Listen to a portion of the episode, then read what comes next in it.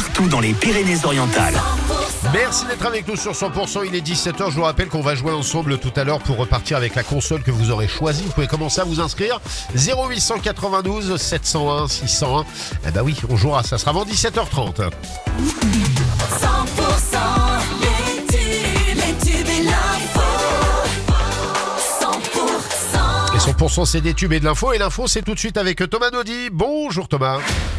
Bonjour Philippe, bonjour à tous. Après les réquisitions hier des avocates générales, euh, suite du procès des attentats de l'Aude devant la cour d'assises spéciale de Paris, depuis ce matin, les avocats de la défense se relaient à la barre pour réclamer l'acquittement de leurs clients. Les précisions en direct de la cour d'assises spéciale de Paris, Émilie Bailey. Maître de Buisson a ouvert le bal avec le cas de Sofiane Mana. 12 mois, dont 4 avec sursis, ont été requis à son encontre, suivi de Maître Bocara pour la défense de Bagdad Adawi, pour lequel 4 ans, dont 30 mois avec sursis, ont été requis.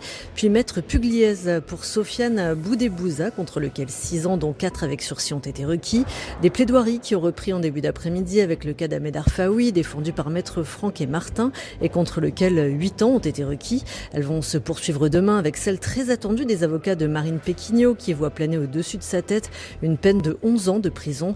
Tous seront fixés sur leur sort vendredi matin. Un verdict en fin de semaine. L'enquête se poursuit après ce drame hier après-midi devant le tribunal judiciaire de Montpellier. Un homme de 73 ans a ouvert le feu sur sa femme de 67 ans qui est décédée avant de retourner le revolver contre lui pour euh, se donner la mort. Il venait pour une procédure de divorce en cours depuis une dizaine d'années. La liquidation du patrimoine du couple et le sort de la maison de famille semblent avoir été à l'origine du drame. Chute des températures en vue sur le Grand Sud. Nous allons perdre 10 degrés, mais le flux qui arrive n'est pas favorable à de grosses précipitations.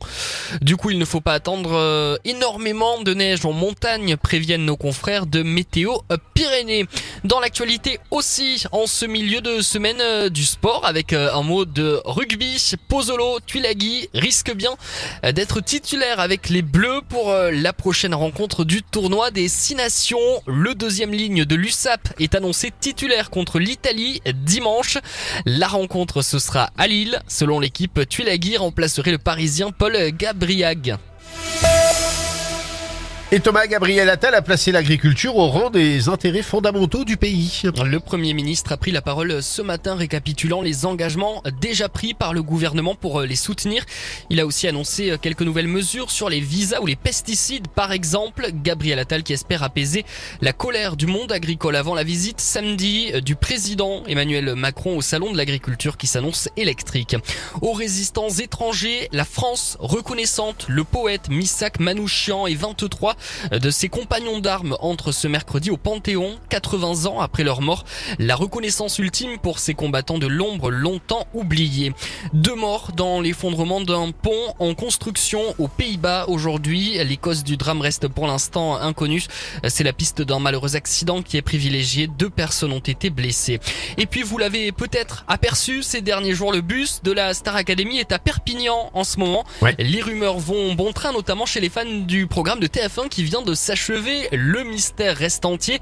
Mais hasard ou pas, le gagnant de la Starac, euh, Pierre, tournait ces derniers jours un clip de l'autre côté euh, de la frontière en Espagne. Un titre que l'on peut d'ailleurs écouter sur 100%. Je suis sûr que vous êtes fan, Philippe. Ah bah moi je suis fan et puis on va vous en reparler de la Star Academy. euh, allez, je vous le dis Mm. comme ça, mais avant vendredi. D'accord? Très bien. Bon. Et vous, j'ai une question à vous poser. Vous êtes plus Mano Oui. ou Daniel Lévy?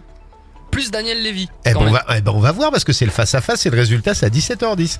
Et je vous donne rendez-vous à 18h Thomas. À tout à l'heure. La météo avec À table c'est prêt, Barboteux Restauration, le numéro 1 du portage de repas à domicile. Un ciel chargé sur l'ex-Languedoc-Roussillon cette nuit, mais le temps restera sec. Et pour euh, demain, le ciel mettra du temps à se dégager hein, sur les Pyrénées-Orientales et l'Aude, avec euh, avant de retrouver quelques éclaircies le matin, mais restera aussi très couvert sur l'Hérault, avec des averses possibles sur la Lozère aussi demain matin. Et en fin de journée, ça sera gris pour tout le monde. Un risque d'averse sur l'ensemble de la région.